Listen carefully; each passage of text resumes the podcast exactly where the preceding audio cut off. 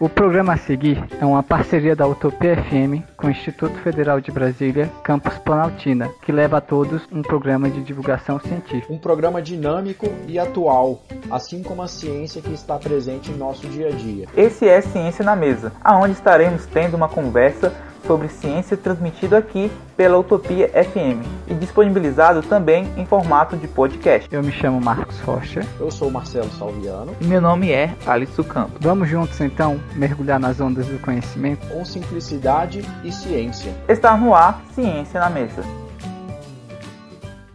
Olá, pronto para a nossa conversa sobre o mundo científico? Espero que sim, pois está no ar o Ciência na Mesa. E na semana passada tivemos uma entrevista com a doutora Débora que falou da importância da educação ambiental. E o nosso bate-papo de hoje iremos dar continuidade sobre esse importante tema que é a educação ambiental.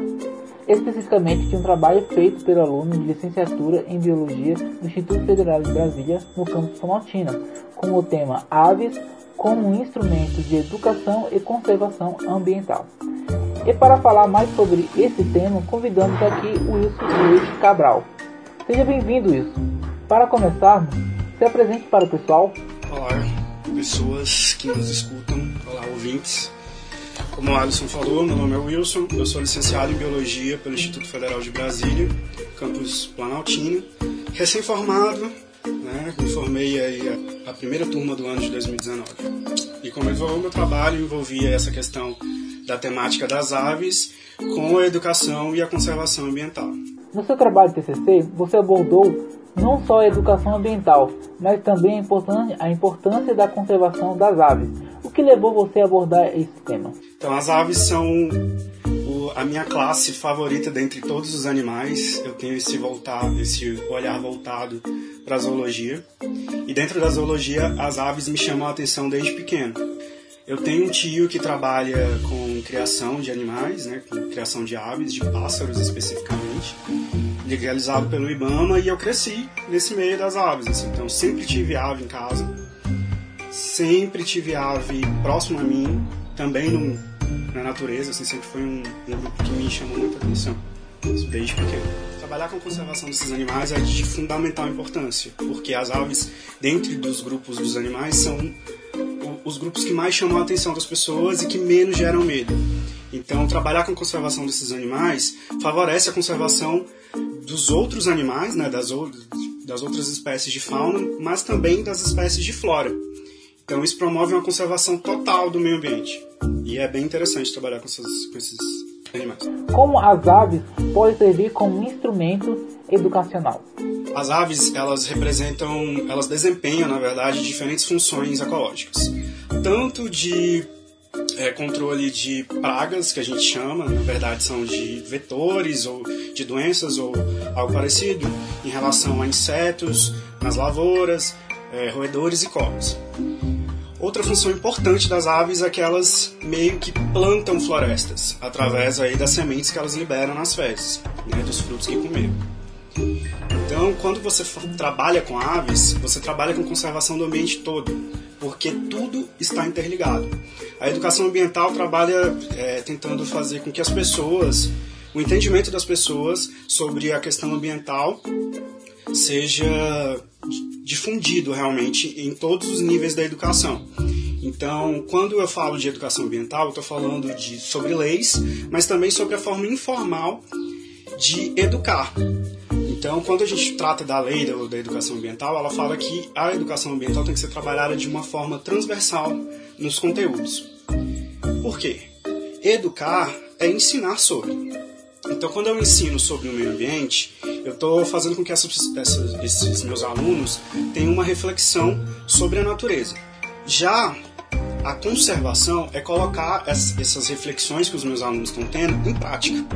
Então, quando eu trabalho com aves ou com qualquer outro grupo da natureza, eu estou fazendo com que esses ideais, né, com que essas informações que esses alunos obtiveram durante a aula ou de forma informal, dentro de casa, conversando com seus familiares ou seus amigos, coloquem essas ideias em prática. Então, enquanto a educação trabalha no campo de ideias, a conservação trabalha no campo efetivo. Então, quando você, como eu disse, as aves desempenham diferentes funções ambientais, é pegar essas funções que as aves desempenham, colocar essas ideias dessas funções na cabeça dos alunos e fazer com que, através da observação dessas aves, eles consigam empregar de forma é, realmente efetiva os ideais que eles é, absorveram durante as aulas. Então, é transformar a educação ambiental em conservação ambiental. É pegar a educação e colocá-la em prática realmente. Qual foi a sua maior dificuldade ao executar essa proposta com os alunos? Então, o meu trabalho ele era voltado para os alunos do ensino médio. Né? Nós do IFB temos essa, essa facilidade, né? nós das, das licenciaturas de todas as áreas temos essa facilidade de trabalhar com o ensino médio ao nosso lado. Todos os IFBs têm um técnico integrado a algum curso, mas que é de ensino médio.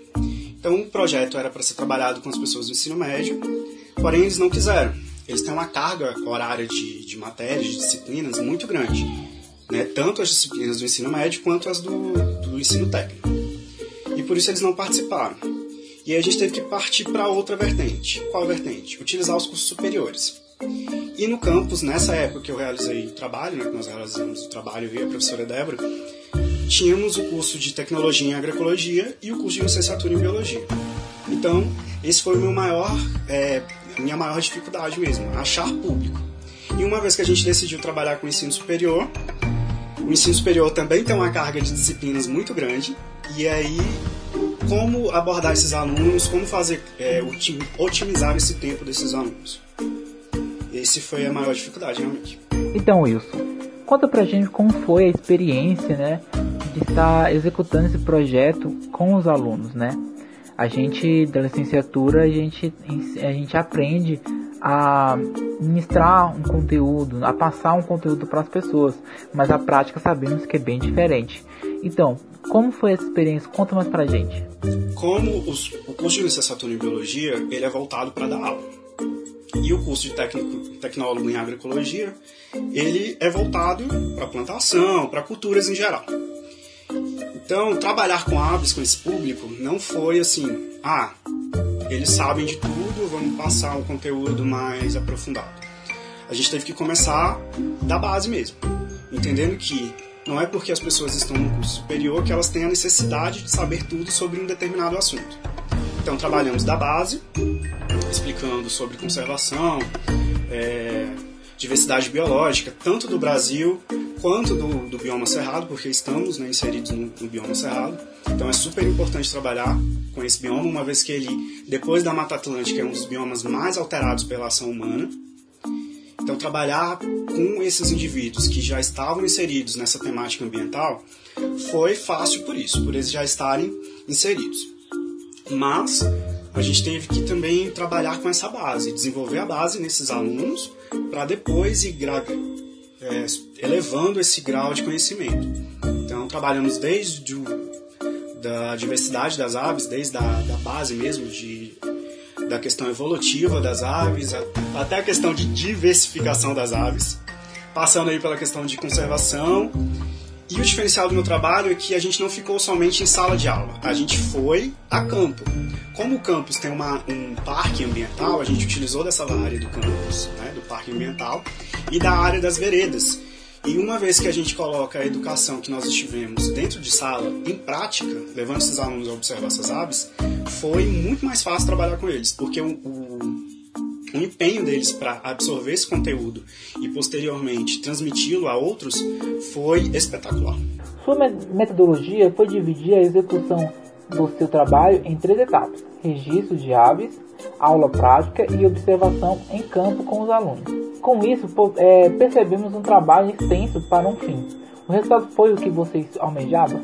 Sim, o, o objetivo principal desse trabalho era utilizar né, as aves como instrumento de educação e conservação ambiental.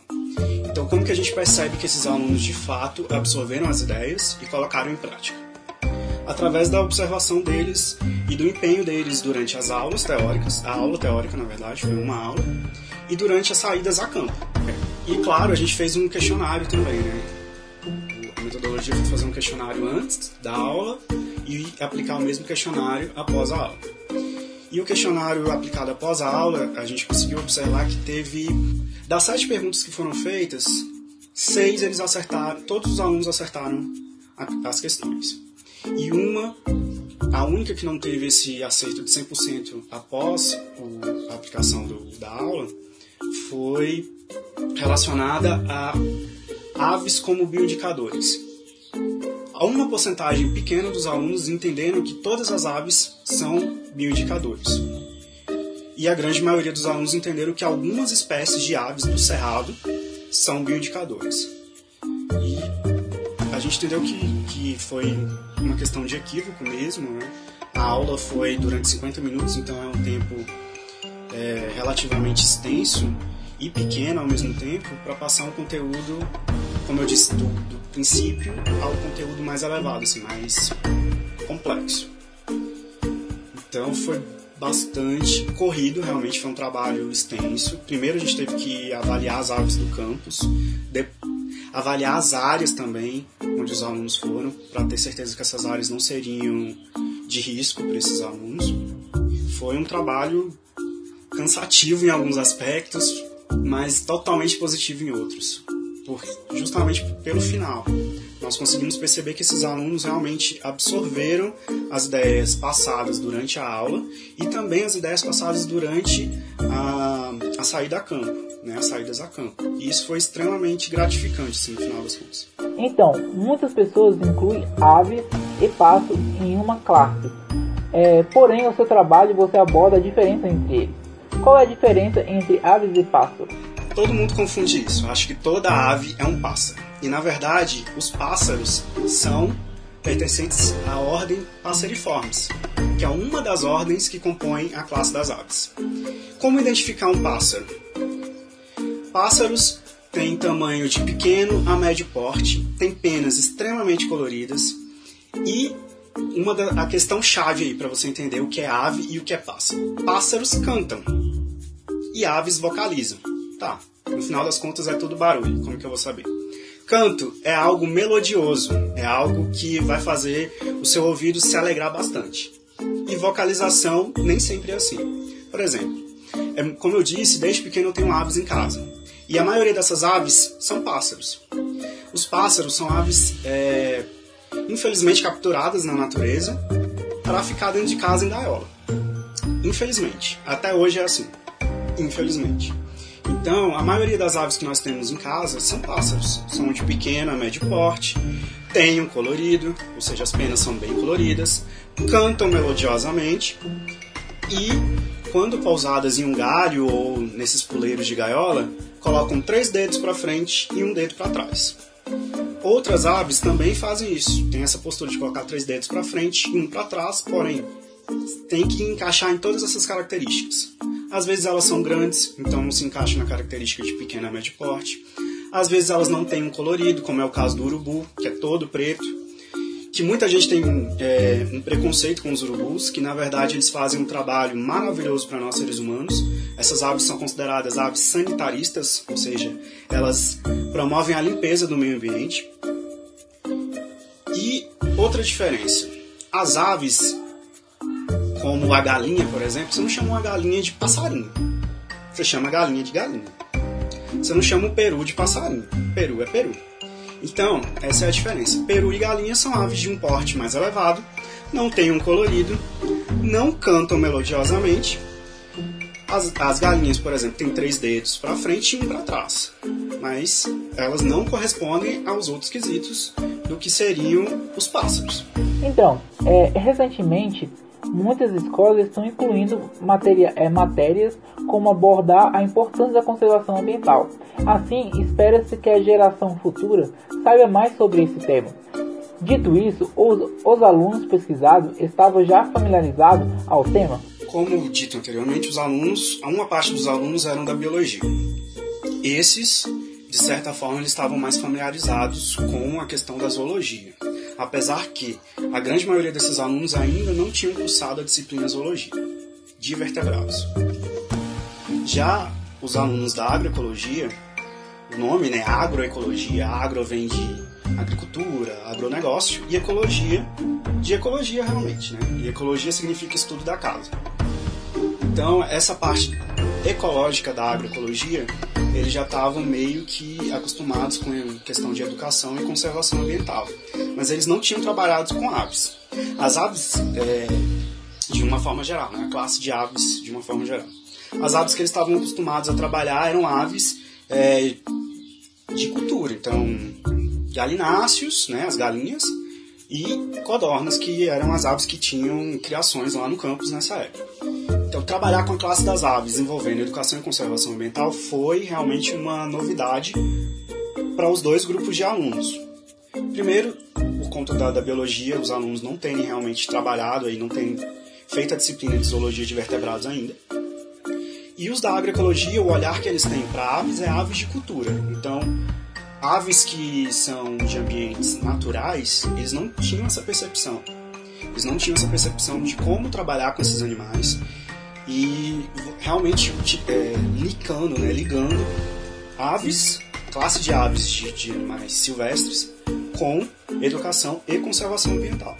Então, sim, foi uma novidade para eles nesse momento. Então, Wilson, é, hoje sabemos que existem pessoas que têm é, hábitos né, de observar pássaros, né? Tem até um esporte relacionado a isso, né?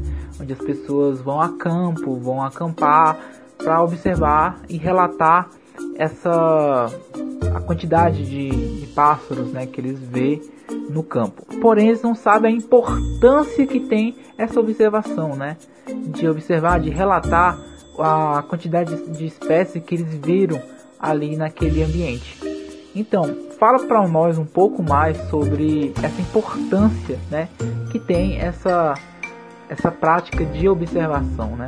Esse projeto surgiu de uma vontade minha mesmo de fazer um levantamento de avifauna do campus o Alisson também fazia parte desse levantamento, junto com uma outra colega, a Ariana, que fez, nós três fizemos esse levantamento da ave fauna do campus de um período de setembro de 2018 a maio de 2019. Então foram 30 é, visitas a campo, totalizando aí mais ou menos 110 horas de exposição amostral. Conseguimos encontrar 143 espécies de aves, né, identificar essas 143 espécies de aves. Elas estão divididas entre aves migratórias e residentes do campus. E nós fizemos esse levantamento durante os dois períodos estacionais que, corre, que o Cerrado enfrenta. Né? O primeiro é o período chuvoso e depois o período de seca. Nós começamos em setembro, ainda estava no período de seca, mas né, caminhando para o período chuvoso, foi um pouco antes da primavera.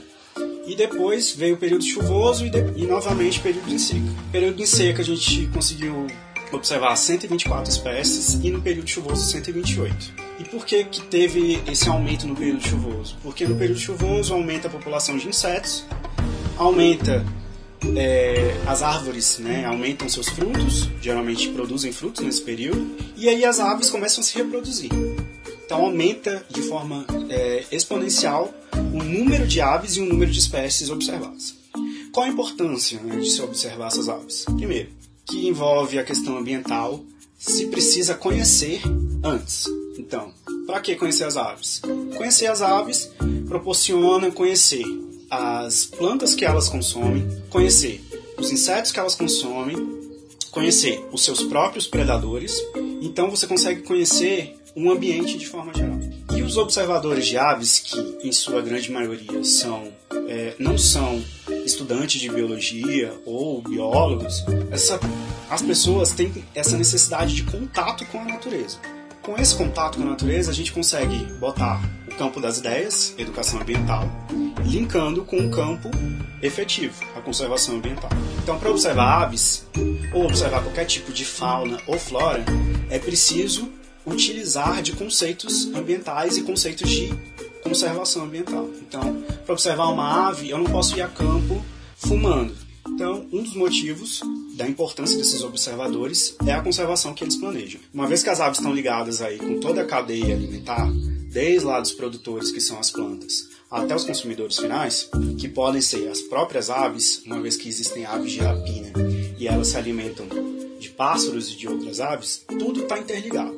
Então, se eu observo, se eu quero observar uma ave que se alimenta, sei lá, de anfíbios, de répteis, ou de uma ave que se alimenta de algum tipo de fruto, eu vou ter que proteger essas, esses répteis, esses anfíbios e esses frutos. Então eu acabo protegendo toda a natureza, toda a biota daquele local. E outra questão é, importante desses observadores, que internacionalmente são chamados de bird watching, né, observação de aves, esses observadores conseguem também é, ir em locais que talvez por algum por falta de recursos financeiros ou falta de recursos físicos os pesquisadores ainda não conseguiram chegar. Com isso, os observadores né, de aves eles conseguem é, catalogar algumas espécies que ainda não tinham sido observadas e conseguem é, observar o período reprodutivo dessas aves que ainda não tinham sido é, classificadas, né, catalogadas, conseguem observar a dinâmica alimentar dessas aves, conseguem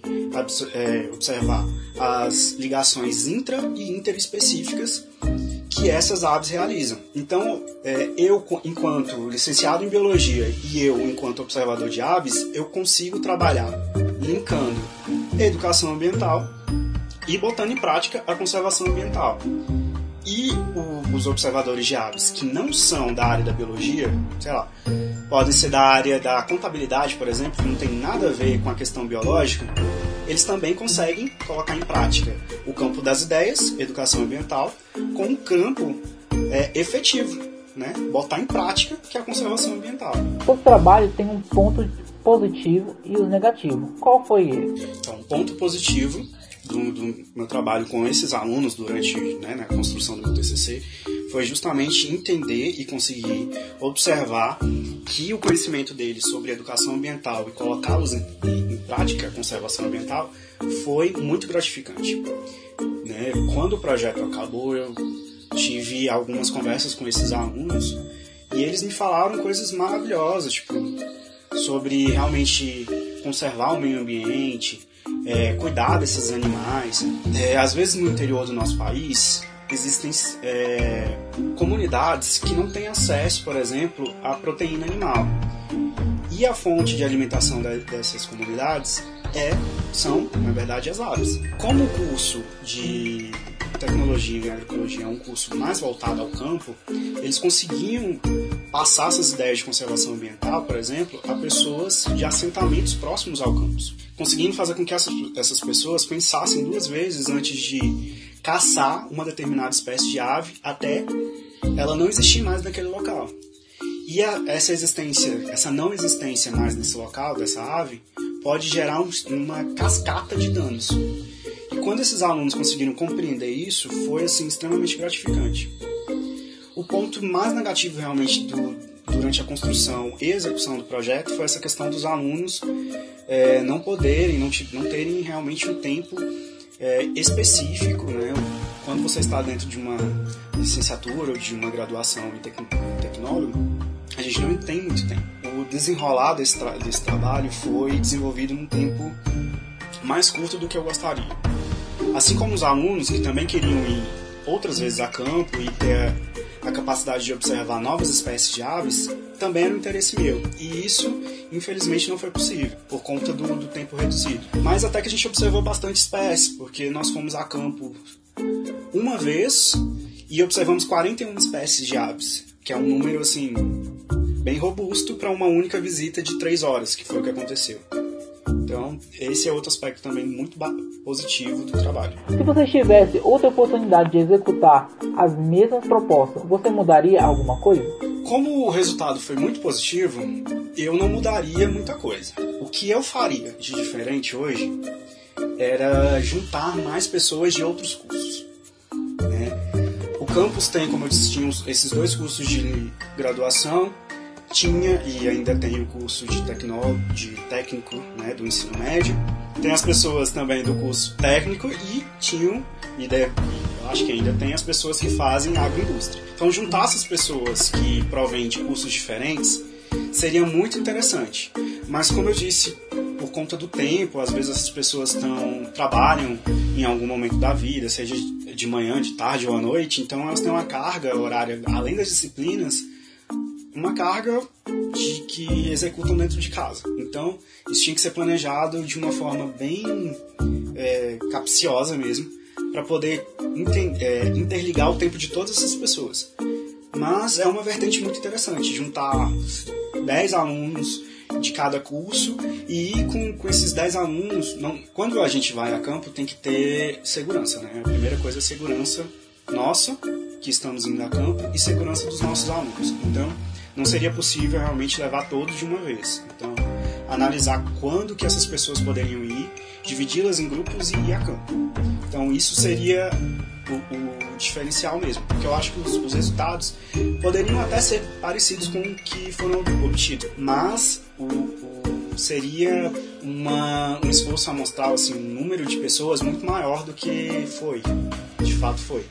Então isso com certeza geraria resultados diferentes, né, sobretudo diferentes do que eu obtive durante a minha pesquisa, mas eu acredito que o resultado final, que seria essa questão de utilizar as aves como um instrumento de educação e conservação ambiental, seria atingido também. Muito obrigado, Wilson, pela sua participação. Quero agradecer novamente a professora Débora, né, que foi uma indicação dela essa entrevista.